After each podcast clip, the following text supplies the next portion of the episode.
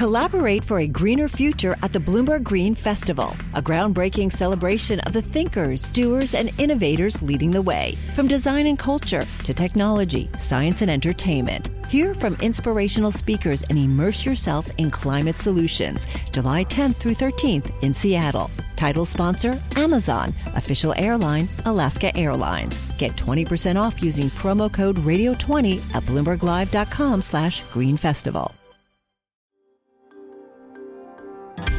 Le entregamos todo lo que necesita saber para comenzar el día. Esto es Bloomberg Daybreak para los que escuchan en América Latina y el resto del mundo.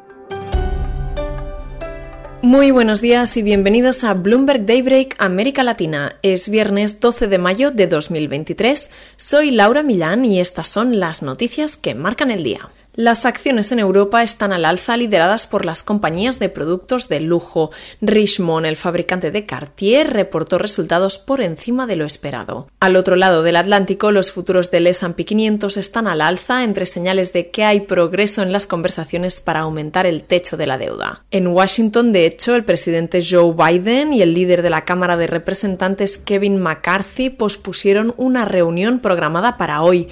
Personas familiarizadas con la situación dijeron que esto muestra que las conversaciones a nivel personal están dando resultados. Por su lado, Janet Yellen reiteró que el único buen resultado posible en el enfrentamiento por la deuda sería que el Congreso elevara el techo. Tenemos un Congreso comprometido a pagar las cuentas, dijo a Bloomberg en una reunión del G7 en Japón. La Fed probablemente tendrá que subir más y mantener las tasas más altas durante algún tiempo si las presiones sobre los precios no se calman y el mercado laboral no muestra signos de desaceleración, dijo la consejera Michelle Bowman. De hecho, una recesión en Estados Unidos destrozaría el crédito y el sector de la tecnología como en 2008. Esto lo dijo Bank of America, incluso después de que las acciones tecnológicas tuvieran las mayores entradas desde diciembre de 2021 en la semana hasta el 10 de mayo, mientras el sector financiero registró los mayores rescates en un año. Y miramos ahora a América Latina. Es probable que el Banco Central de Chile mantenga su tasa de interés clave estable en un 11,25%. Sería la cuarta reunión consecutiva donde se mantienen los tipos. El banco advierte que los precios subyacentes están retrasando la desaceleración de la inflación. Y ayer el Banco Central de Reserva del Perú dejó los costos de los préstamos sin cambios en un 7,75% también por cuarto mes consecutivo, ya que la inflación finalmente comienza a enfriarse. En Brasil, Petrobras mantuvo inalterada su política de dividendos y reportó una utilidad neta que superó las estimaciones de los analistas. Sin embargo, una posible pausa en la bonanza de dividendos no está fuera de discusión. Y vamos ahora a Uruguay, donde el gobierno está subsidiando el agua embotellada en Montevideo y ciudades vecinas, ya que una sequía de tres años ha desencadenado la peor crisis de agua potable en al menos medio siglo. Esta es una sequía en la que ha llovido un 60% menos de lo que debería a lo largo del último año. Las autoridades avisan que la calidad del agua podría disminuir aún más si la sequía se prolonga. Pasamos a Argentina, donde la inflación supera el 100% y el valor de la moneda se sigue desplomando.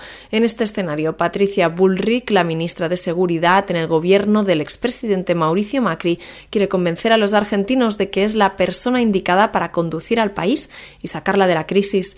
Bullrich conversó con los periodistas de Bloomberg News, Patrick Gillespie y Carolina Millán, sobre cuáles serían algunas de sus medidas más inmediatas. Bueno, en primer lugar hay que ver cómo la velocidad de la crisis es enorme, se, se les está yendo las manos al gobierno, así que nosotros sabemos que vamos a tener que hacer primero un plan de acomodar el conjunto de desajustes que tiene la Argentina, las importaciones que no pueden entrar, las exportaciones subvaloradas a un dólar de 200 que no existen en, el mercado, lo que hace que las exportaciones estén mucho más reducidas, la economía totalmente desordenada, llena de reglas que traban la posibilidad de, de ordenarlas, los precios relativos totalmente sin rumbo. Entonces vamos a tener que hacer un aterrizaje de los precios relativos, de las tarifas, sacar el cepo, una serie de medidas para poder ordenar la economía y entrar en un plan de estabilización. Entrando en un plan de estabilización, bueno, vamos a hacer un sistema de simplificación, de desregulación de normas para que el capital y las inversiones, tanto de carácter, digamos, internacional como argentinas, puedan encontrar un clima amable y favorable a las inversiones.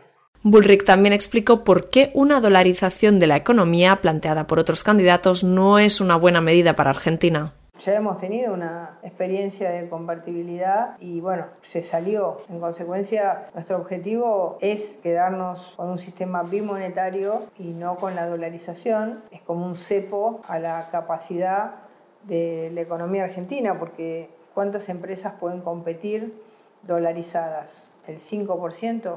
¿El otro 95%? No están en condiciones de competitividad para tener una moneda que que es mucho más fuerte que lo que las posibilidades que ellos tienen. Puede leer más en la nota disponible hoy en bloomberg.com.